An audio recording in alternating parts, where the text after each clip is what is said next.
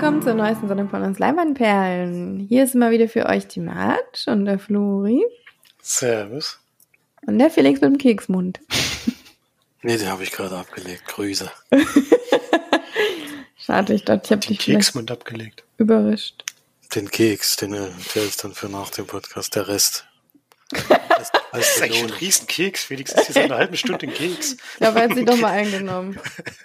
Ich würde wetten, er hat sich nochmal eingenommen. Habe ich recht? Ich esse da halt immer nur ein Ministück ab. Was, du hast wirklich, seitdem wir angefangen haben zu quatschen, einen Keks gegessen? Nicht mal. Ich glaube, das ist unmöglich. Nee, das kann nicht sein. Das ist das, Das Rätsel des. Tages. Ja, wir sind mal wieder alle drei zusammen. Das ist doch wieder schön, obwohl ähm, einer von uns tatsächlich immer noch im Urlaub hockt. Oder immer noch Immer noch. Ist gut. im Urlaub. Mm, nämlich Felix. Streamt äh, live fast ähm, aus dem Ferienhaus in der Ostsee. Ja, Muss auch mal sein. muss auch mal sein, richtig. Und vor allem hast du ja die Gunst der Stunde genutzt und bist gleich mal ins Kino gerannt. Und auch noch in die Sneak. Ja. Das gibt's doch gar nicht. Doch, Sneak. Sneak.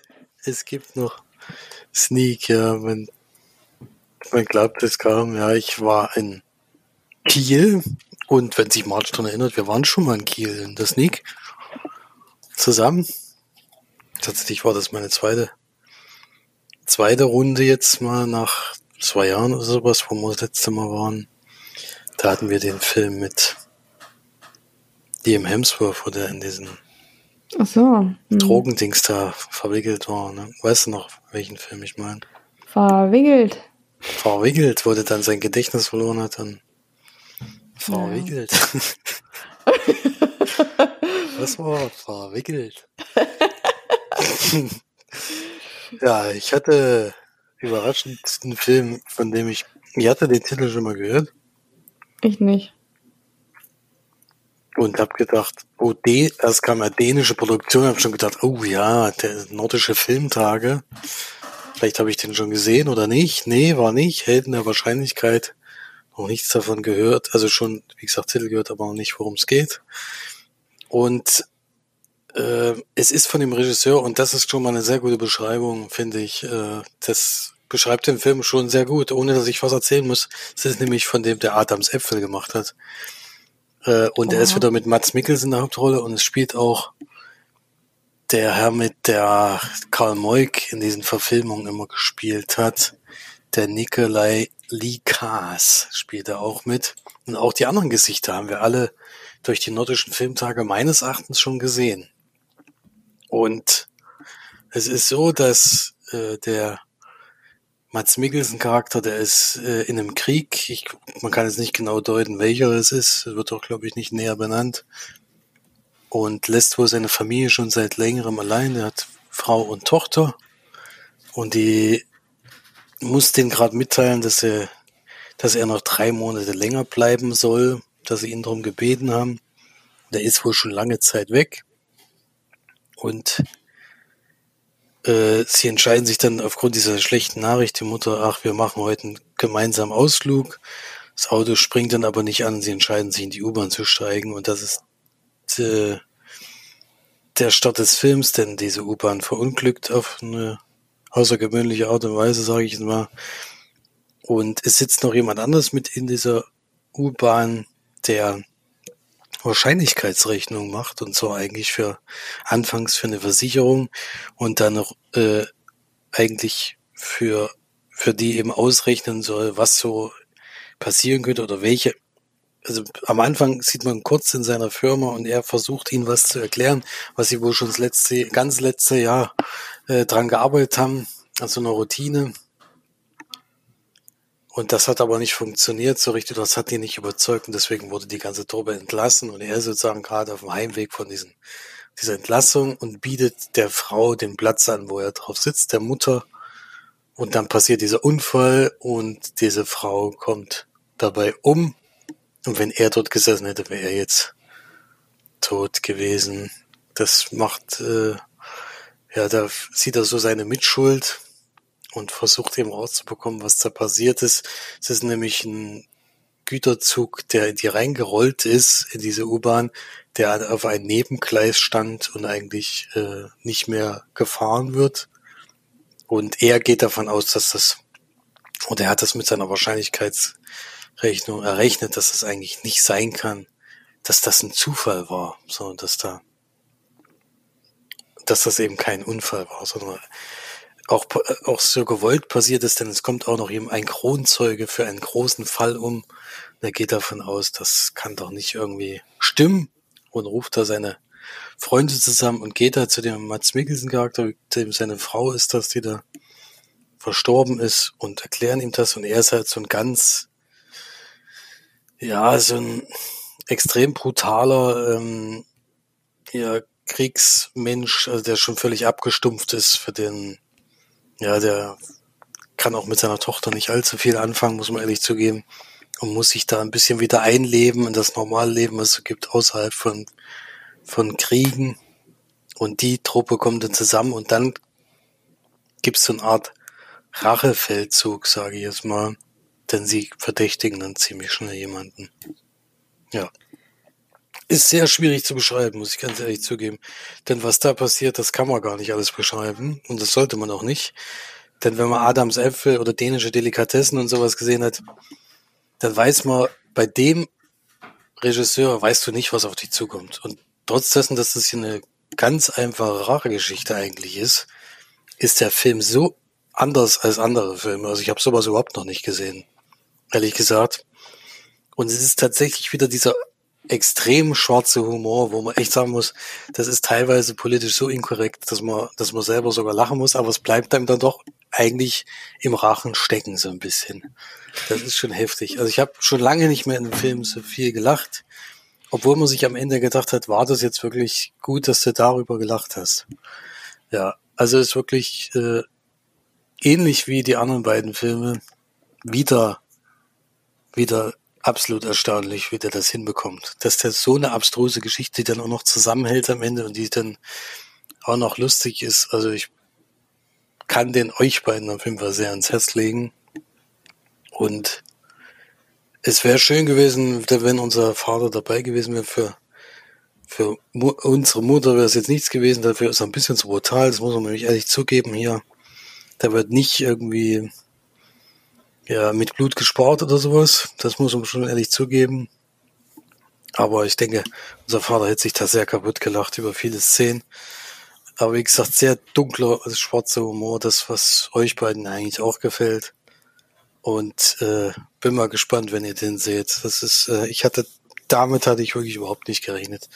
Deswegen für mich eine sehr positive Überraschung da im, im Kino und das in der Sneak. Äh, sowas will man natürlich auch in der Sneak haben was wovon man wenig oder noch gar nichts gehört hat und dann überrascht einen positiv. Das kommt ja nicht so oft vor.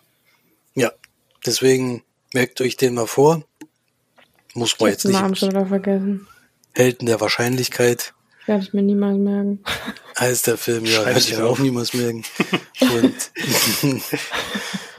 kann ich, kann ich nur, äh, kann ich nur sagen, habe ich, habe ich sehr, sehr viel Spaß gehabt damit. Ist jetzt nicht ganz perfekt, äh, aber ich denke, wenn man so Adams Äpfel mag, so in die Richtung, dann wird der einen auch wieder Spaß machen. Weil der ist auch so absurd gewesen. Ich gesagt, das kann einfach alles nicht wahr sein. Und so ähnlich ist es hier auch. Du gehst nicht da raus und musst erstmal verarbeiten, was da gerade alles passiert ist. Ja. Also Deswegen von mir. Äpfel war ich noch ein bisschen. Ich habe das Gefühl, ich war da noch ein bisschen zu jung oder so.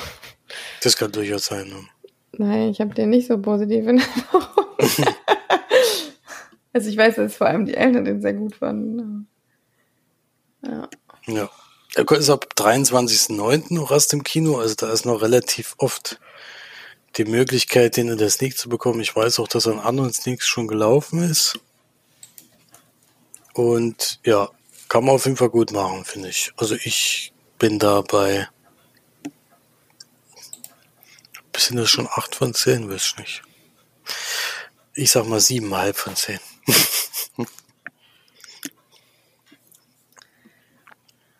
Suicide. Squad, der jetzt der zweite Teil raus. Sieht ganz schön schlecht aus. The Forever Purge sieht aber leider auch ganz schön schlecht aus. Oder was hattest du so für Trailer vom vorne? Forever Purge läuft ja schon, deswegen kam der jetzt nicht mehr. Was kam denn alles vor der Sneaks? War relativ viel. Also es war wieder mal James Bond, dann dieser Marvel-Film, dieser, der jetzt nächste Woche, glaube ich, schon anläuft. Nicht diesen Donnerstag, sondern die Woche drauf am Donnerstag. Der Shang, Shang-Chi, Shang-Fu. Und was hat man, also wir hatten relativ viele Trailer. Auch wieder der, den du mir mal gezeigt hast mit Hugh Jackman. War wieder mit dabei. Ren Mendelsohn. Menace, ja, da kann ich den Titel auch nicht aussprechen. Reminiscence oder Re Re Remedy. Hm. Ja, der war dabei und Saw war wieder dabei und auch wieder Don't Breathe 2. Was Alles so? Saw's Bible, ja. Nee, den habe ich noch nicht gesehen. Ja, der läuft jetzt auch bald an. Also jetzt geht's mit großen Schritten geht's auf ein wichtiges Datum zu. Hä, Ja. ich habe noch überhaupt nicht gewusst, dass da was kommt, aber okay. Am 9.9., ja. Cool. Ja. Da war relativ viel, muss ich sagen. Und dann aber auch nichts, gab jetzt vom Kino selber her gar nichts. Also gab kein Moderator, gab kein Gewinnspiel, gab gar nichts. Ging ganz klassisch der Film los, wie wenn man normal ins Kino geht. Ja, und dann warst du ja noch in einem anderen Kino, ne? Film auch. Davor, ja. Da war ich noch im Kino gewesen, ja, wenn ich die, na gut, so weit war es zum Glück gar nicht. Ich habe gedacht, das ist ewig weit, aber ja, ging eigentlich vom, von der Entfernung her. Aber ich habe es mir dann trotzdem gleich zwei Filme angeguckt. Ich habe nämlich noch Free Guy gesehen mit Ryan Reynolds in der Hauptrolle, der auch den, den namensgebenden Guy spielt. Äh, mit dabei, den man noch kennt, ist zum Beispiel Tiger Waititi. Der spielt auch eine Rolle, größere Rolle. Und es geht um diesen Guy, der in einer, in Free City lebt und selber aber nicht weiß, dass er eigentlich ein NPC in einem Videospiel ist, sondern er geht einfach ganz klassisch davon aus, dass es die Welt ist, die existiert. Er arbeitet an einer Bank und die wird eigentlich fast täglich überfallen äh, und geht eigentlich sein Tagesablauf ist immer relativ gleich. Entweder er kommt irgendwo auf der Straße um durch irgendwas oder eben in der Bank, wenn er Pech hat, wird er dann auch noch erschossen oder manchmal überlebt er sogar und dann passiert aber eben auf dem Heimweg oder sowas relativ viel. Und es gibt aber auch Tage, wo er überleben kann. Und eigentlich ist das so sein ganz klares Leben und hat sich damit auch abgefunden. Also abgefunden ist vielleicht das falsche Wort. Er weiß ja gar nicht, dass es irgendwie was anderes gibt. Äh, und dann trifft er aber auf eine Dame, auf die er reagiert in irgendeiner Form und scheint sich an irgendwas zu erinnern oder jedenfalls denkt er jetzt inzwischen ein bisschen größer und kriegt dann von ihr auch so eine Art Sonnenbrille, äh, was sozusagen größeren Einblick in die in die Welt gibt. Also es, man kann sozusagen die Skills dieses seines seines Charakters sehen, welche Level er hat, welche Waffen er hat und all sowas und irritiert das völlig und wirft ihn total aus der Bahn und läuft der Dame sozusagen hinterher und dann kriegt er so ein bisschen raus, dass diese Welt, äh, was er in der Welt machen muss, um stärker zu werden, um größer zu werden, um wichtiger zu werden und er entscheidet sich dann eben nur Gutes zu tun in dieser Welt, um ja erstens sein Level zu steigern, aber eben auch zu zeigen, dass es mit guten Vorsätzen voran eben auch auch äh, auch klappen kann sozusagen. Das macht er dann eine gewisse Zeit und wird da relativ schnell sehr bekannt und jeder will eigentlich rausfinden, wer das ist, weil ich, es gehen die Leute gehen davon aus, dass das ein reeller Mensch ist, der diesen Guy spielt und sich aber nicht zu erkennen gibt. Und die versuchen halt herauszubekommen, wer das ist. Und die junge Dame, die da trifft, das ist eine eine, die früher ein Computerspiel programmiert hat, mit einem Freund zusammen. Und die wurden damals aufgekauft von der Firma von äh, Tiger Waititi, von dem ist ein Charakter eben. Und es ist aber dann auf Eis gelegt worden, dieses Projekt. Und sie vermutet aber, dass der Code, den sie damals geschrieben haben, für das Spiel, was sie rausbringen wollten, dass der in dem Free City steckt. Und er bezahlt ihn aber keine, also er bezahlt ihn eigentlich gar nichts. Sie sind zwar da, also sie können sich da anstellen lassen.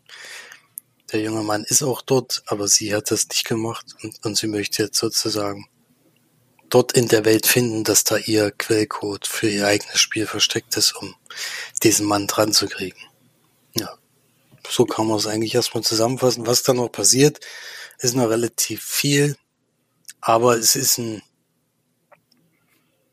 es ist ein Disney-Film, das muss man gleich dazu sagen. Das hat mich auch extra überrascht, weil dann es doch teilweise Sache geht, obwohl das natürlich bei Marvel-Filmen auch inzwischen ist, ist ja auch alles Disney. Also da geht's schon gar nicht, also gibt's schon viel Geballer und auch ordentlich Bombardierung und was weiß ich alles. Das ist kein reiner Kinderfilm, muss man schon echt zugeben. Aber man merkt es eben an der Geschichte, dass das ein Disney-Film ist. Alleine, wie es am Ende ausgeht.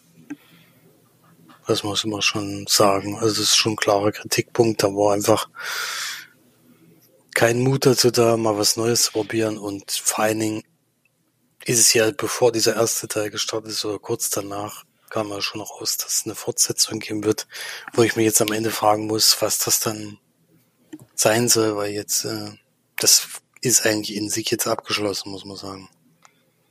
Ja, aber trotzdem insgesamt sehr unterhaltsamer Film, muss ich sagen. Es gibt paar lustige Sequenzen, gute Actionsequenzen und ja, macht eigentlich nicht viel falsch. Es ist ein ganz klassischer Mainstream-Film, der äh, der so allen gefallen will, so hat man das Gefühl. Ist jetzt kein versucht nichts Neues, macht aber auch nichts falsch, äh, bietet das, was die Leute sehen wollen und ich denke, deswegen ist er auch so erfolgreich. Aber er hebt sich für mich dann nicht aus der Masse hervor. Hat eine sehr schöne Sequenz, muss ich sagen, gegen Ende. Die will ich jetzt natürlich noch nicht verraten und es gibt schöne Cameo-Auftritte, auf die man sich freuen kann. Ja, ansonsten unterhaltsam auf jeden Fall kurzweilig, aber für mich so ein ganz klassischer 6 von 10 Film, bisschen über den Durchschnitt lässt sich gut gucken, auch gut im Kino gucken. Werde ich auch nochmal sehen, sicherlich, aber ist jetzt kein Film, den ich, wo ich jetzt sage, ihr müsstet jetzt zwingend ins Kino gehen. Hm, naja, es hat mich jetzt auch nicht so interessiert. Ich muss auch sagen, dass ich den vom Trailer her auch ein bisschen anstrengend fand. Wirkte so ein bisschen wie ein anstrengender Film. also Nein, so das ist so zum Glück nicht. Also, also nicht von der Thematik her oder so, sondern so vom Gucken, so dass er so, weiß nicht, so ein bisschen drüber ist oder so. So wirkt, wirkt zumindest der Trailer auf mich ein bisschen. Also ich finde es war angenehmer zu gucken, als ich erst gedacht habe. Ich dachte auch nach dem Trailer, das wird so ein ja, so überdreht die ganze Zeit. Aber das war es meines Erachtens nicht. Aber es ist sehr klassisch, sag ich mal. Na gut, jetzt hat Felix viel gelabert, jetzt kannst du mal dein Gesicht wieder schließen. Und Flori kann mal sagen, was ihr eigentlich als Hausaufgabe aufhattet, oder hat es etwa Felix aufgegeben? Es hat zwar Felix aufgegeben, aber vielleicht gibt er jetzt mal. Ja. Das gebe ich gerne ab. Äh. ja, wir hatten einen Klassiker, den wir beide, wie wir gemerkt haben, noch nicht gesehen haben. Also ich hatte ihn auf jeden Fall noch nicht gesehen äh, Jagd auf Roter Oktober von 1990 ist der. Mit Sean Connery in der Hauptrolle, aber es sind wirklich sehr, sehr viele bekannte, bekannte Schauspieler dabei, das wusste ich gar nicht. Ähm, Sam Neill ist noch dabei, Alec Baldwin hat eine große Rolle. James Earl Jones. Also wirklich Haufen bekannte Gesichter. Ähm, und der Film spielt während des Kalten Kriegs und es geht darum, dass Russland so ein neues U-Boot gebaut hat, mit dem man ähm, sich unter Wasser bewegen kann, ohne dass die Sonare der Geg Gegner sozusagen drauf anschlagen, haben da so eine Fortbewegungsmöglichkeit entwickelt, die wohl sehr leise ist oder beziehungsweise die Schallwellen nicht erwidert vom Sonar der anderen U-Boote. Und mit diesem U-Boot sind jetzt eben, also Sean Connery ist da der Captain, der spielt den russischen Captain dort. Und die sind jetzt gerade sozusagen aus der, auf der Jungfernfahrt, probieren das Ding so ein bisschen aus und er hat aber so eine eigene Agenda, hat sich da eine sehr, ja, ähm, sehr erfahrene Truppe zusammengesucht, mit der er jetzt mit diesem U-Boot unterwegs ist und verfolgt da jetzt eigene Ziele. Weiß gar nicht, wie weit man das da jetzt verraten will, Felix. Das ist gar nicht so einfach, da spoilerfrei zu bleiben. Ähm, ja, ist schwierig auf jeden Fall. Es ist auch, es geht auch deswegen, relativ schnell. Ja, man weiß es dann relativ schnell, ja, das stimmt. Deswegen kann man es vielleicht erstmal dabei belassen und sagen, es gibt noch die andere Seite, die amerikanische natürlich mit Alec Baldwin, der aber glaube ich ein britischer Agent war, wenn ich es richtig verstanden habe, der dann da eingeflogen wird, weil er eben so ein U-Boot-Experte ist und der eben so die Gefahren dieses neuen U-Boots vor allem ähm, erstmal erläutern soll. Ist eben möglich, damit sehr, sehr nah bis an die gegnerischen Gewässer heranzufahren und dort dann wirklich auch atomare Sprengköpfe zu zünden oder sowas. Geht mit diesem neuen U-Boot dann relativ einfach. Weswegen natürlich die Amerikaner da sehr, ja, sehr ähm, ängstlich darauf reagieren, sage ich mal, und da auch ein bisschen übers Ziel hinausschießen vielleicht. Und jetzt natürlich versuchen, da irgendwie so viel möglich von diesem neuen U-Boot herauszubekommen, aber auch vielleicht sich diese neue Technik anzueignen, um dann natürlich eigene Interessen zu verfolgen und der Film zeigt dann sozusagen beide Parteien, wie die versuchen, da mit dieser neuen Situation umzugehen. Und ja, das Ganze spitzt sich natürlich am Ende zu, aber wie gesagt, was ist da so der, der Wendepunkt im Film ist, das würde ich jetzt mal nicht verraten wollen. Ja. Und ich fand es wirklich spannend. Ich hätte nicht gedacht, der Film geht über zwei Stunden. Ich hätte denken können, der ist zu lang, aber habe ich gar nicht wirklich so empfunden, weil eben sehr viel es passiert auch sehr viel. Es passiert natürlich auch viel über Dialoge, was bei U-Boot-Filmen ja fast nicht anders möglich ist. Ähm, auch die amerikanische Seite ist dann irgendwann vor allem auf und im Wasser unterwegs. Also es spielt ja wirklich viel in den U-Booten ab. Aber ich kenne die Welt jetzt auch noch nicht so gut. Deswegen fand ich das wirklich spannend und gut gemacht und habe den Film doch sehr gerne geguckt. Ja ja, das ist ein Klassiker jetzt nicht komplette Scheiße, das hatte ich mir schon gedacht, aber dass mir jetzt doch ganz gut abholt, mich doch ein bisschen überrascht, ehrlich gesagt. Ja, das geht mir ähnlich, war auch überrascht. Ich habe nämlich am Anfang auch gesehen, die Laufzeit war erstmal ein bisschen abgeschreckt, sagen wir mal, bei zwei Stunden und 13 Minuten, glaube ich, stand sogar da. War ich schon erstmal etwas irritiert, habe gedacht, oh, U-Boot-Film, klappt das über die Laufzeit, aber ich fand auch, dass das ganz gut geklappt hat. Ähm, ich fand es ein bisschen irritierend, ich weiß nicht, ob das bei dir auch kam, aber irgendwie habe ich am Anfang oder auch während des Films gedacht, ich habe den Film doch gerade erst gesehen und es hat mich sehr stark an Master und Commander erinnert, weil es ja da auch war, dass da so ein Überschiff gebaut wurde, was eigentlich besser ist als die anderen und was dann trotzdem von, von einem sozusagen, der so ganz äh, erpicht darauf ist, den trotzdem zu jagen, ihm gejagt wird. Das hat mich sehr daran erinnert. Der kam natürlich viel später, der Film raus, aber ich habe dann so nachgeguckt, habe gedacht, passiert der vielleicht, oder passieren die vielleicht auf derselben, keine Ahnung, Geschichte oder ist das nur Zufall? Und äh, es gibt jetzt aber keinen Zusammenhang zwischen. Nee, das ist ja, das hier ist ja noch ein Buch von Tom Clancy. Genau, das ist noch ein Buch von Tom Clancy und der, das basiert wieder wohl auf einem Ereignis, äh, was 1975 passiert ist. Also es kann nicht mit diesen Schiffen gewesen sein. Aber es hat mich schon sehr stark daran erinnert. Wie gesagt, da eben mit Schiffen unterwegs, hier mit U-Booten und U-Booten. U-Boot ist immer noch so ein Phänomen. Also ich habe ja öfter in den im Filmpark Babelsberg zum Beispiel bei Potsdam und auch in München und da gibt's ja jeweils diese also da, da kann man in das Boot rein oder bei dem anderen ist, glaube ich, ein anderes U-Boot. Und wenn man drin ist und das so mitbekommt, auch wenn das nur so ein bisschen wackelt und wie klein und eng und was weiß ich alles ist, ist immer ein sehr unangenehmes Gefühl. Und so fühlt sich bei mir bei, bei Film ähnlich an. Äh, auch wenn das da teilweise, glaube ich, immer noch alles viel zu groß ist weil ja die Leute auch reinpassen müssen und die Kameras und was weiß ich alles. Wenn ich mir vorstelle, dass das noch enger ist, ist mir U-Boot wäre also überhaupt gar nichts für mich, muss ich ehrlich zugeben. Das ist bestimmt auch stinklangweilig. Ey. Also, es ist, also ich weiß nicht, nichts passiert. hätte ich überhaupt keinen Reiz, da überhaupt mitzufahren, weil wenn irgendwas passiert, dann ist es doch eigentlich auch immer vorbei. Ne? Das ist also ist ähnlich Das, eng. das war, das war was, was ich in dem Film nicht ganz verstanden habe. Also, ich will jetzt auch nicht spoilern oder so, aber die waren ja dann schon mal beschossen und so. Wie sie da jetzt mal rausgekommen sind, das war mir irgendwie ein bisschen schleierhaft. ja, es war schon manchmal ein bisschen, ja, filmmäßig, sag ich mal. Hast du vorhin auch gesagt, die, die, ja, dieses, bei Master and Commander wurde der von einem Boot verfolgt. Hier ist ja irgendwann so, dass der von sämtlichem, was sich bewegt, verfolgt wird. da geht alles drauf, was nur draufgehen kann. da liegt ja mit einem Boot fährt hinterher. Ja. ja, es ist schon, geht schon ordentlich zur Sache, muss man schon echt zugeben. Aber war auf jeden Fall gut gemacht, fand ich. War auch überrascht, dass, dass Sean Connery da eigentlich die andere Seite spielt. Und wie fandst du den Übergang vom, vom Russischen mit Untertitel auf, dass alle Englisch oder Deutsch daneben sprechen? Das war sehr, sehr komisch. Das hab war ein sehr komisches Gefühl, weil es war im Endeffekt eine Kamerafahrt. Kann man sich so vorstellen, wie ähm, es wäre irgendwie ein Schnitt drin und alle könnten auf einmal die Sprache, die du verstehst. Ja, so ein bisschen haben sie es gemacht. nicht. Ich weiß nicht warum.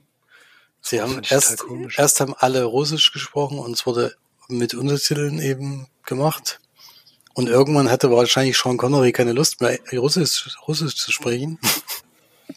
Hat gesagt, nee, jetzt nicht mehr. Und dann machen die im Endeffekt eine Kamerafahrt auf eine Person zu und dann wieder weg und dann sprechen alle auch Deutsch. Äh, fand Oder ich irgendwie Englisch, sehr Englisch irritierend. Ich denke mal, ich denke mal, im Englischen ist es genauso dann. Ja, natürlich, im Englischen ist es natürlich eins zu eins so, aber war sehr irritierend, die Szene, muss ich sagen. Also ich war dann Ja. erstmal gedacht, hä, hat sich jetzt irgendwas geändert? Sind wir jetzt irgendwie, sind sie jetzt doch Amerikaner auf einmal oder sowas? Also es war ganz komisch gemacht. Aber ab dann sprechen sie im Endeffekt alle gleich, sozusagen. Ja, aber kann man auf jeden Fall gut gucken. Wäre jetzt für March, glaube ich, nichts gewesen. ähm, Ja, da kann ja Master dann- Commander hat ja auch schon nicht gefallen und ich glaube, U-Boot ist ja auch eines deiner Horrorszenarien neben Raumschiff und Spinnen. Äh, Im U-Boot wird's jetzt auch nicht unbedingt wohnen wollen. Deswegen ist es Bin sch- im U-Boot. nee, überhaupt Spinnen. ja, ich mir jetzt Spinnen im U-Boot wäre natürlich auch übel, weil es, Das wäre wär wirklich. Also da bin ich auf jeden Fall raus. Ja, Muss ich jetzt mal sagen. ja Aber oder halt Weltall, Weltall und äh, ich denke mal, äh, U-Boot geht ja so in die Richtung auch von der Enge und was weiß ich alles für- Das ist, glaube ich, alles unangenehm. Hm. was ist U-Boot im Weltall oder was? Nee, aber es Bringt ist halt beides ziemlich aussichtslos. Wenn was passiert, ist es halt wirklich aussichtslos. mehr. Ja.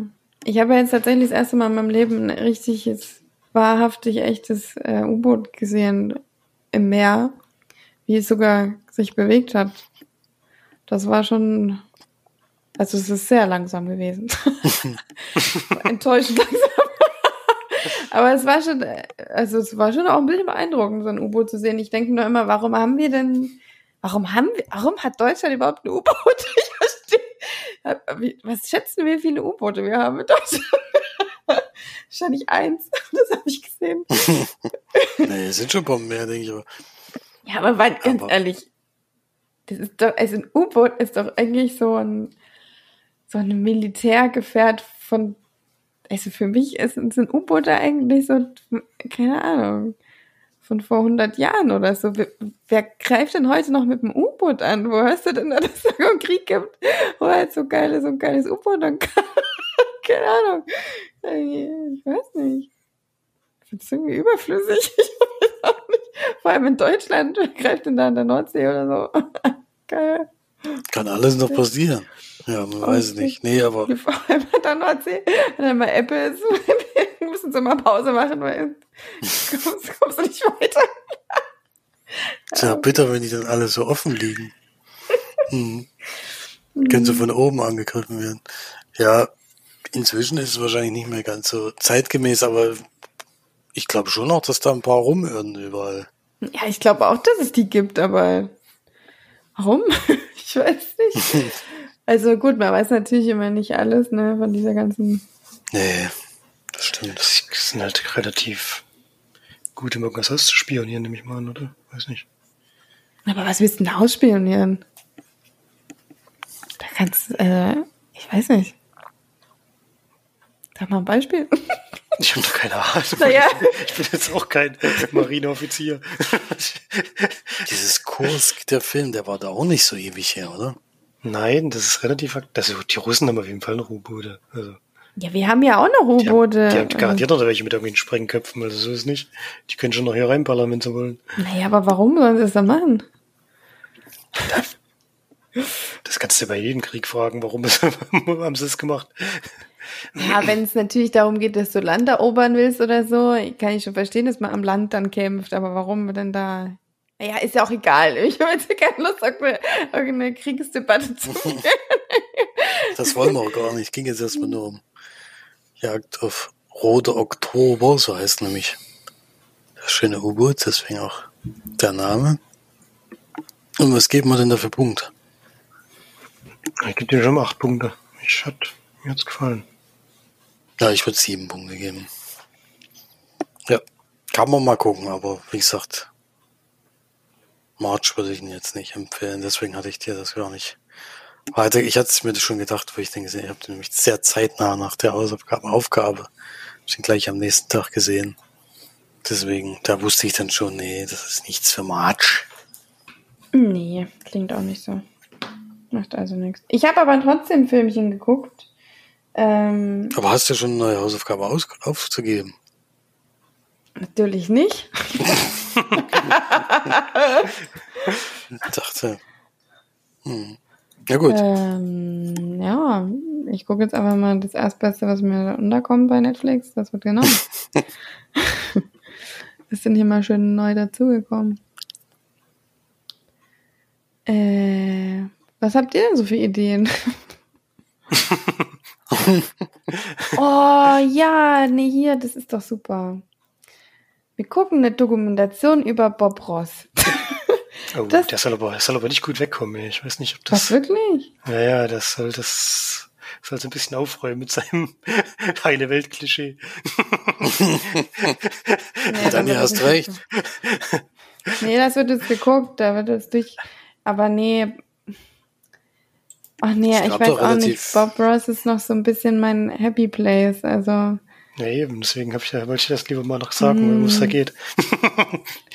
ich weiß auch nicht. Ich habe jetzt gedacht, das ist jetzt einfach nur eine Beweihräucherung von Bob Ross.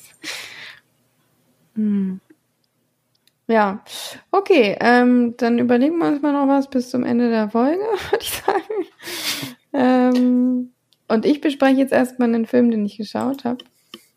Nämlich einen, einen Steven Spielberg-Film habe ich geguckt. Ich gar nicht wusste, dass der vom Steven ist. Und Jetzt 2002. Ja, du weißt doch, welcher das ist, oder nicht? Von 2002? Hm, Welchen Film mag ich? Äh, ma mag ich. Meine ich jetzt. Flori und Phoenix. Ein Spielberg-Film von 2002. Ich habe vorhin, vorhin, vorhin schon die Titel gesagt. Tom Hanks spielt mit. Ich dann ist es doch auch ein Kriegsfilm. Nee. Leonardo DiCaprio spielt mit. Ach so, Catch Me. If You Can. Ja, aber Ich weiß ich aber gar nicht, dass der von dem ist. Ja, das wusste ich eben Ich auch habe nicht. Dass sofort der, an äh, Soldat James Ryan gedacht. Ich weiß auch nicht warum. Hm. ähm, ich wusste auch nicht, dass äh, Catch Me If You Can von Steven Spielberg ist. Ist äh, auch kein typischer Steven Spielberg-Film, auf jeden Fall. Das kann man ja schon mal vorwegnehmen. Mm. Zusammengefasst geht es eigentlich darum, dass äh, Leonardo DiCaprio einen ja, ein, ein Scheckbetrüger spielt, der immer, der irgendwie durch relativ viele Zufälle darum, darauf kommt, Schecks zu äh, fälschen und das auf eine sehr, sehr, sehr ähm, intensive und gute Art und Weise. Ähm, und Tom Hanks ist quasi, arbeitet beim FBI oder keine Ahnung, irgendwo da in so einem drei Buchstaben Ding. Ähm, und ist da für die Schecks zuständig, für die Scheck, Schecksfälscher. Und er versucht, Leonardo DiCaprio auf die Schliche zu kommen, beziehungsweise Frank Abagnale Jr. Ähm, und ist immer so kurz davor, ihn zu schnappen, aber irgendwo kommt dann Frank Abagnale doch noch davon. Ähm, und das ist eigentlich so 90 Prozent des Films. er geht tatsächlich zwei Stunden 21. Also es ist ein langer Film. Ich finde, ein bisschen merkt man es auch. Also bisschen, aber nur. Ich finde, er hat aber eine sehr schöne Art, ähm, wie er erzählt wird, weil er ist sehr lustig, doch auch wirklich sehr schnell erzählt, sehr bunt, sehr ähm, außergewöhnlich. Jetzt nicht so eine wahnsinnige Fantasiegeschichte oder so, sondern halt wirklich sehr an der realen äh, Geschichte gehalten. Den Frank Abagnale und den FBI-Agent gab es tatsächlich. Und ja, es wird von 2002, ne, ist noch ein junger, ein junger und dynamischer Leonardo, den man sich auch ganz gerne mal anguckt, auf jeden Fall.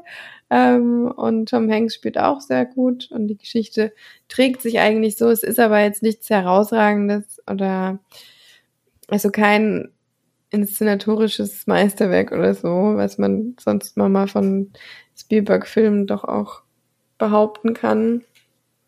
Ähm, es sind aber einige sehr, sehr lustige und äh, witzige äh, Verfringungen in der Geschichte und gerade am Anfang, wo Leo noch zur Schule geht, muss er die Schule wechseln. Da kommt es zu einer Situation, die wirklich sehr lustig ist. Ähm, der Vater oder die Eltern sind auch so ein bisschen unkonservativ, würde ich mal sagen. Vor allem eben der Vater von ihm, dem er auch so ein bisschen nachstrebt. Ähm, das ist alles so, ja, ein bisschen unkonventionell, würde ich sagen, in dem ganzen, ganzen Film. Ähm, Ihr habt den ja sicher geschaut, also bei Felix weiß ich, dass er den schon lange nicht mehr gesehen hat und auch wieder gucken wollte. Ich denke mal, Flori kann sich bestimmt noch gut daran erinnern, oder? Im Film? Nicht? Doch. Flori ist nicht mehr da. Äh, ich war kurz gemütet. Äh, ich habe ich hab auf jeden Fall schon zweimal gesehen. Also, mhm. ja, ich mag den eigentlich auch gerne. Ich habe den nur einmal gesehen bis jetzt tatsächlich. Das ist schon Ewigkeit, also wirklich Ewigkeiten, ja. Also das mhm. muss schon in der Drehe, wo er ins Kino gekommen sein gewesen sein. Ja, also ich finde, den kann man auf jeden Fall gucken. Ich habe mir zum ersten Mal geschaut. Ich fand den, wie gesagt, lustig und unterhaltsam, aber jetzt nichts wirklich herausragendes oder so. Da gibt es schon bessere Spielberg-Filme. An sich aber ein sehr interessantes, eine interessante Geschichte, auch vor allem äh, Frank Abagnale als Charakter auf jeden Fall. Hm, dass er ihn auch gewählt hat als ähm, Verfilmung, finde ich schon eine gute Wahl. Und ja, würde dem so sieben von zehn Leinwandperlen geben. Ja, was hat denn überhaupt da Floriburi geguckt? ich habe noch zu Hause ein bisschen was geschaut. Eine DVD, die ich mir schon, ich weiß gar nicht, die habe ich, glaube ich, mal bei nordischen Filmtagen so einen Ramstisch, Ramstisch. habe ich die mal mitgenommen. Da habe ich die bestimmt drei Jahre her oder so. mir den Film angeschaut. Sture Böcke heißt der. Ein isländischer Film. Ich versuche jetzt gar nicht die Schauspielnamen sozusagen. Kriege ich hier nicht hin. Und es geht um einen Schäfer oder eigentlich zwei Schäfer. Das sind Geschwister, die wohnen auch direkt nebeneinander. Haben sich allerdings verstritten und reden schon seit Jahren kein Wort mehr miteinander. Und ähm, die beiden haben so eine relativ, ja, sag mal, gute Linie bei ihren Schafen. Das sind halt so Zuchttiere fast schon, mit denen sie auch bei Wettbewerben teilnehmen und da versuchen, gute Preise abzuräumen. Und der Bruder in der Hauptrolle, der heißt Gummi. Ernsthaft? Ist der Gummi? Gummi und Kitty, nee, ich weiß nicht mehr genau. Egal. Der ähm, hat eben gerade bei so einem Wettbewerb einen zweiten Platz erreicht. Natürlich sein Bruder mit dem schönsten Schaf aller Zeiten, den ersten Platz. Und er bekommt dann aber im Nachgang mit, dass das Schaf seines Bruders wohl eine Krankheit hat, nämlich, wie hieß die jetzt, Scrapi oder Scrapi, gibt's auch wirklich, ist so ein Virus, der das Gehirn der Schafe befällt und die dann ganz langsam dahin ziehen lässt. Und das ist ansteckend und wird, und ja, sobald man diese Krankheit hat, muss man eben seinen Bestand ausrotten sozusagen. Und der Bruder bekommt es, wie gesagt, mit und muss das dann irgendwann dem Veterinäramt äh, mitteilen, wodurch natürlich die, der Konflikt zwischen den beiden Geschwistern noch äh, viel schlimmer wird. Aber auch dieses ganze Tal, was eben, das ist so eine Gegend in Island, ähm, die lebt eben von diesem Schaf- und Viehherde, sag ich mal. Und das betrifft dann dieses ganze Tal, denn ähm, der Virus ist halt so ansteckend, dass sich das dort überall verbreiten würde. Und da er jetzt eben so die Zuchttiere hatte, die beim Pferden würde man sagen Hengste, ich weiß nicht, wie, wie das bei Schafen heißt, die eben Der dann, Bock. der Bock, genau, der Bock, der überall rumgereicht wird und die ganzen, die ganzen Schafe begatten, begatten darf. ja, ja, der, der durfte da eben überall sein, seinen Samen rumsprühen und deswegen sind halt sozusagen sind eben sozusagen alle, alle Herden in diesem Tal betroffen und heißt dann sozusagen Kahlschlag in dieser Gegend. Und die müssen dann wirklich zwei Jahre lang dürfen die gar keine Schafe mehr ähm, anfangen zu züchten, müssen ihre ganzen Ställe und so ähm, desinfizieren und alles rausschmeißen und verbrennen und was weiß ich alles. Also es ist ein Riesenakt, dass da überhaupt mal wieder eine Zucht ähm, erlaubt ist und das ist natürlich ein finanzieller Kollaps für viele von den Familien dort. Und dadurch ähm, hat er natürlich dann viele Feinde. Und ja, weiß nicht, wie ich noch verraten darf. Er macht halt auch wirklich dumme Sachen, muss ich sagen. Also ähm, die man auch nicht nachvollziehen kann. Er ist eben auch, die sind beide, ich weiß nicht, wie alt die sind, die sind bestimmt 70 oder so. Warum die jetzt überhaupt noch mal eine Schafzucht anfangen wollen, weiß ich auch nicht genau. Aber die wollen das halt unbedingt dann noch wieder starten, wenn sagen die Zeit rum ist und sind eben beide so sehr, ja, sehr eigenbrötlerisch, leben alleine und ähm, sind sehr stur. Daher kommt natürlich auch der Titel des Films. Und müssen sich dann natürlich während des Films aus bestimmten Gründen irgendwie zusammenraufen, beziehungsweise zumindest wieder miteinander reden. Und diese Geschwister ähm, und die Probleme der beiden zeigt eben der Film und natürlich diese ganze Geschichte mit den Schafen, die schon wirklich sehr, ja, sehr, ja, nimmt einen schon mit, muss ich sagen, wenn man so sieht, wie da die ganze Schafherde da mal schnell über den Jordan geht. Die kannst du, ich glaube, die konnten es auch nicht mehr groß schlachten, die wurden dann einfach gekeult und verbrannt. Also, ist schon nicht so schön, sag ich mal. Kein Feel-Good-Movie. Ähm, wurde irgendwie als schwarze Komödie mehr angekündigt. Das fand ich überhaupt nicht. Ich fand den nicht lustig. Ich fand den einfach nur tragisch, den Film. Und fand ihn aber trotzdem gut, weil der schon sehr eindringlich war, fand ich. Also mich hat das schon mitgenommen. Und ja, wie gesagt, lustig fand ich da nix. Also finde ihn da falsch beworben. Ähm, war ja ein trauriger Film, der, der ein bisschen runterzieht. Ja. Aber das kennt man ja von nordischen Filmen manchmal. ist jetzt nichts Überraschendes irgendwie. Und ja, das Ende war ein bisschen abrupt, muss ich sagen, aber da will ich natürlich nicht groß drauf eingehen. Aber irgendwie auch ein bisschen besonders und ja, ich kann den Film schon empfehlen. Also mir hat das, mir hat eigentlich schon gefallen. Gibt dem sieben von zehn Leinwandperlen und wenn man die Chance hat, eine kleine Empfehlung. Ähm, hat auch bei Nordischen Filmtagen mal den Preis als besten Spielfilm bekommen. Das muss allerdings vor unserer Zeit gewesen sein. Ja, das in 2015. Vor unserer Zeit. Vor, vor der Zeit, wo wir dort waren. In einem Land vor unserer Zeit. Ja, der ist von 2015. Da waren wir, glaube ich, noch nicht dort. Na gut. Super, ich weiß, dass Felix keinen Film mehr hat. Ähm, deswegen mache ich jetzt einfach mal weiter. Aber ähm, ich würde nur noch einen Film machen. Ich habe allerdings zwei Sportfilme geguckt oder Filme über Fu äh, nicht Fußball. Es ist nicht ein Film über Fußball. Filme über über Sport sozusagen. Da könnt ihr euch jetzt aussuchen, soll ich den Film besprechen? Der, der über Baseball geht oder der, der über Football geht? Wenn es Moneyball ist, dann bitte den. Ja, dann halt Moneyball. Ja. Mitspielt. Ja, Bretti ist dabei und vor allem, was natürlich am allerschönsten ist, ist, dass äh, Philipp Simon Hoffmann eine Rolle hat, äh, obwohl man sagen muss, dass sie leider sehr gering ist und sehr unsympathisch. Aber egal. Jonah Hill macht auch noch mit. Chris Pratt hat eine überragende Rolle.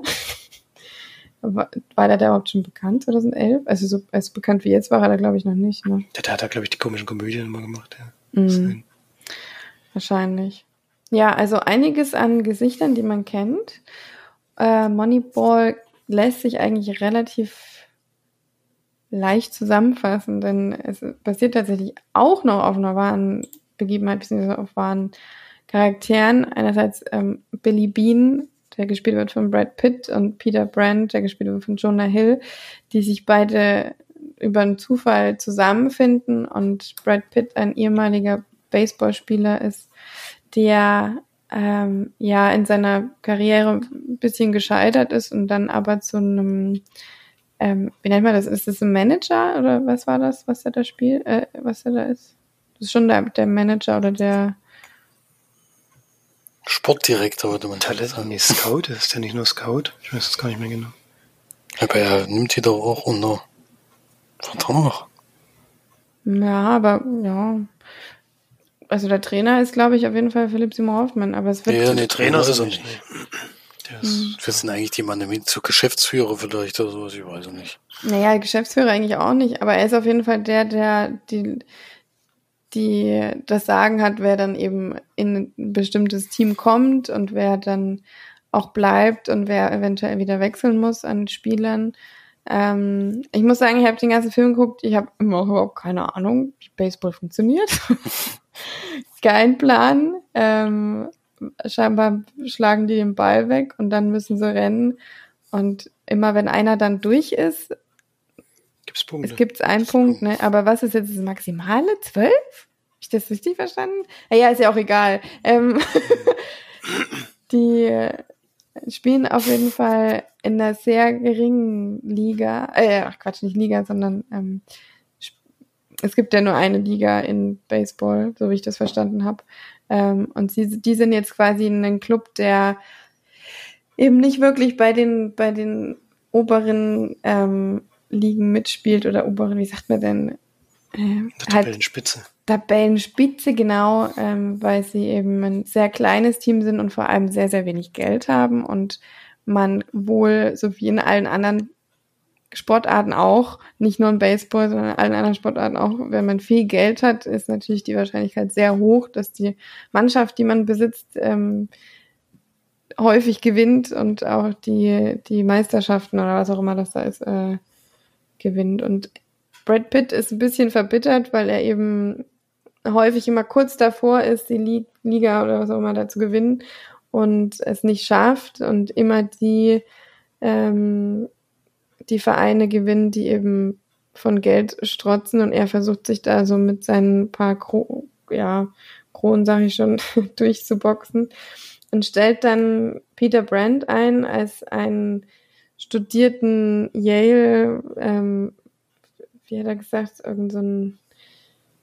Sportwissenschaftler oder so, der eben mal das Ganze anders angeht als äh, jegliche äh, Vereine vor ihm, nämlich eher die Leute castet oder einstellt für, ähm, für bestimmte ähm, Fähigkeiten, die sie haben. Also nicht, weil jetzt einer in der und der bestimmten äh, Position auf dem Feld so wahnsinnig gut ist, wird er eben genommen und in einer anderen Position ist er schlecht, sondern beispielsweise jemand, der eben an, durchschnittlich gut ist, aber dafür da in einer anderen dann was rausholen kann und so weiter. Also sehr kompliziert, sehr, ähm, ich habe es auch nicht so hundertprozentig verstanden, wie die das vor allem über Mathematik, Mathematik Genau. da ist ein System da.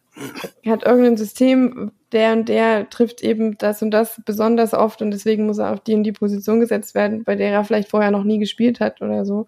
Und ähm, ist eben ein komplett anderes System, als jetzt allgemein in dieser, in dem, in dieser Sportart genutzt wird. Und dadurch fallen sie natürlich auf, weil sie eigentlich schon, man sagt auch fast schon abgebrannte Spieler ähm, wieder zurückholen und ähm, teilweise auch verletzte Spieler oder zu, eigentlich auch schon zu alte Spieler und die dann quasi zu einem Team formen, was äh, die Meisterschaft da gewinnen soll.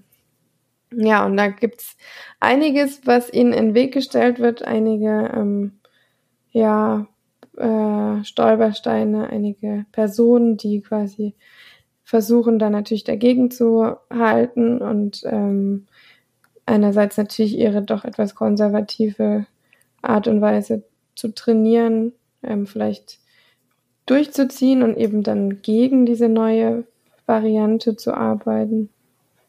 Ja. Ähm, und natürlich dann auch so die Allgemeinheit, die eben ähm, das Ganze nicht so gut aufnimmt. Ja. Äh, man kann sich ja vielleicht vorstellen, dass es dann vielleicht dann doch mal noch einen ganz guten Weg geht. Das ist dann äh, im Film gezeigt. Man muss auch sagen, dass der Film über zwei Stunden geht. Zwei Stunden 13 ist er hier aufgelistet. Ähm, war mir ein bisschen zu lang. Ich fand das Thema trotzdem interessant für einen Sportfilm, was äh, bei mir ja sogar auch schon was heißt, weil ich ja nicht so die äh, der Fan von Sportfilmen bin, weil ich ja sonst auch niemals in meinem ganzen Leben Sport gucke. Also nichts, außer vielleicht mal Dart, aber das würde ich nicht als Sport bezeichnen. weil wenn man sich die Leute anschaut, die das spielen, sehe sich die Sportskanonen, sag ich mal. ähm, und eigentlich mache ich es auch nur wegen dem 180.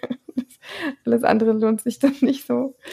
Äh, fand den Film aber trotzdem, wie gesagt, ganz gut. Ähm, einen interessanten Ansatz und es geht ja auch als, es äh, be beäugt die Situation oder den Sport an sich ja etwas kritisch und das mag ich immer, wenn es jetzt nicht um irgendeinen äh, besonders tollen Spieler oder was auch immer geht, sondern eher vielleicht mal um die ganze Hintergrundgeschichte.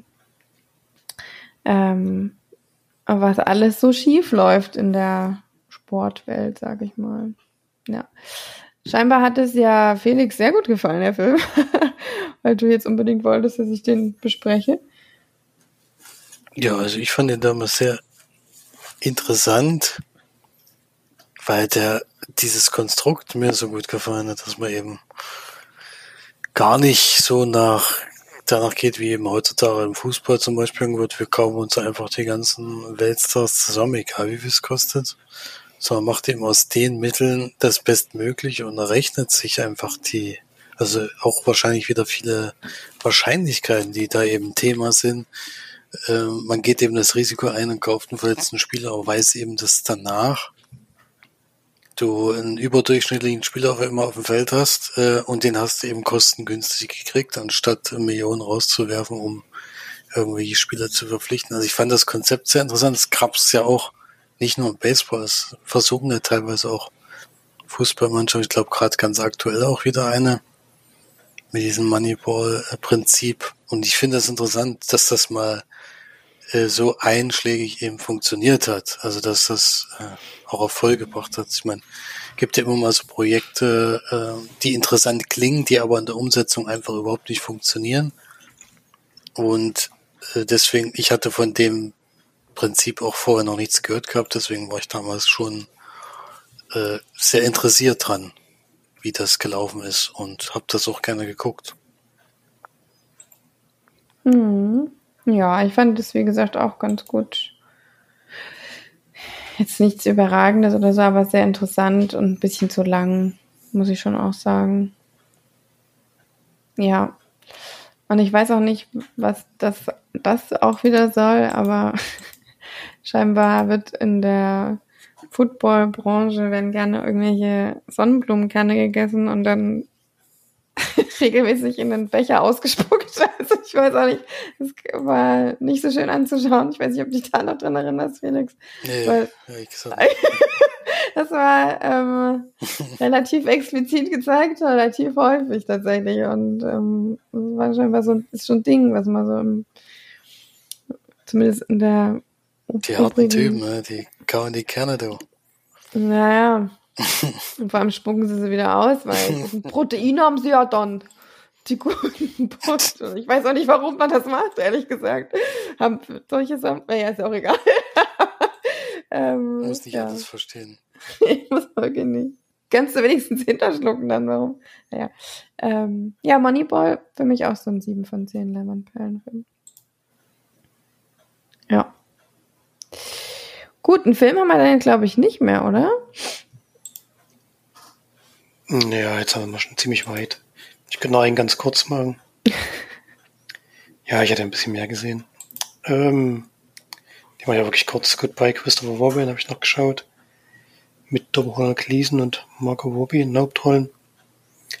Und geht um den Autor von Winnie Pooh, der ähm, im, im Ersten Weltkrieg war, genau. Im Ersten Weltkrieg und da so ein bisschen so ein Trauma hat. Er war vorher schon Schriftsteller, hat danach aber Probleme, wieder was zu schreiben. Und er bekommt mit seiner Frau, die von Marco Robbie gespielt wird, einen Sohn. Und mh, mm, ist am Anfang ein bisschen unnahbar, hat auch Probleme mit dem Sohn so richtig was anzufangen, sage ich jetzt mal, aber zieht dann mit seiner Familie aufs Land und dort ähm, bekommt die beiden dann so ein bisschen Draht zueinander. Er fängt dann an, eine Geschichte sozusagen über den Sohn und seinen Spielzeugbären zu schreiben, so würde ich es mal beschreiben. Und das Ganze eskaliert dann eben so ein bisschen, wird weltberühmt und er verdient damit sehr, sehr viel Geld und das Ganze hat aber natürlich irgendwann dann auch Konsequenzen für seine Familie, weil das ganze Aufsehen ähm, Dimensionen annimmt, die dann auch irgendwann schädlich sind. Ja, und dann geht's noch so weit, dass der Sohn dann erwachsen ist und man so ein bisschen mitbekommt, was das Ganze für ihn dann für Konsequenzen hatte. Ja. Hat mir nicht so gut gefallen. Es liegt vor allem an der Rolle von Margot Robbie, die ich wirklich furchtbar fand. Also das ist eine Mutter, das was habe ich noch nicht so auf den Film gesehen. also, die, die kümmert sich wirklich null um dieses Kind. Er hat relativ schnell eine Nanny, die alles macht. Und dann am Ende des Films ist er auf einmal so die, der emotionale Part in dieser Familie, was, das hat für mich überhaupt keinen Sinn ergeben, weil dieses Kind ja offensichtlich relativ egal war. Und ja, ähm, hat wirklich große Schwierigkeiten mit ihrem, mit ihrer Person irgendwie warm zu werden. Also, keine Ahnung, vielleicht war das damals so kurz nach dem Krieg, dass die Frauen da erstmal auf sich geschaut haben und so. Will ja gar nicht sagen, dass das jetzt unbedingt falsch ist, aber sie ist halt so ein kalter Charakter die ganze Zeit, dass ich damit wirklich große Probleme hatte. Und es ist halt, er ist halt auch nicht, nicht wirklich sympathisch. Deswegen hat man wirklich Probleme, in dem Film jemanden zu finden, mit dem man irgendwie connecten kann oder so. Dann vielleicht noch am ehesten das Kind, aber die Probleme, dass das Kind hatte, die hatten wir halt nicht, deswegen ist es auch schwierig. Und deswegen, ich bin nicht warm geworden mit dem Film irgendwie, deswegen Leider, weil es ja schon Drama auch und so, und deswegen hätte schon funktionieren können, aber ich kam da nicht rein in den Film leider und das hat sich auch bis zum Ende nicht wirklich gegeben. Ich fand auch dann den Schluss wirklich schlecht, wie das dann aufgelöst wurde. Okay, es ist natürlich eine wahre Geschichte, deswegen, ich weiß auch nicht, ob es wirklich so abgelaufen ist, wie es im Film gezeigt wurde, das kann ich mir irgendwie nicht vorstellen. Es wird dann nochmal so überdramatisiert am Ende, was eigentlich unnötig war. Und wirklich insgesamt kein, kein guter Film für mich. Kann dem nur drei von zehn Leinwandperlen geben und eher davon abraten, leider. Ja. Hm. Und Felix hat so gelacht, der ich weiß, der hat den, lustig, ich glaub, genau, gesehen. Ich habe ihn gesehen. Es war genau derselbe Kritikpunkt, den ich hatte mit Margot Robbie. Der war so scheiße. Die hat mich so genervt in diesem Film, so unglaublich. Und er ist halt auch, das ist wirklich genau dasselbe, wie ich diesen Film eben gesehen habe. Er dieser mega Unsympath und diese Mutter, die einfach, also unbegreiflich, wie die sich verhält. Ganz, ganz schlimm. Also es war schwer anzugucken. Hm. Ah, die einzige wirklich, die, es stimmt doch eine positive Figur gibt's in dem Film. Das ist die Nanny, die ist wirklich, die ist wirklich super. Aber das ist wirklich die einzige und die ist halt jetzt kein Elternteil oder so, aber Die war schon sehr sympathisch. Mhm. Gut, ähm, dann habe ich jetzt noch einen kleinen extra Punkt am Ende, denn ich wollte gerne mal nicht über einen Film, sondern über ein Buch sprechen, als ich nämlich jetzt im Urlaub gelesen habe.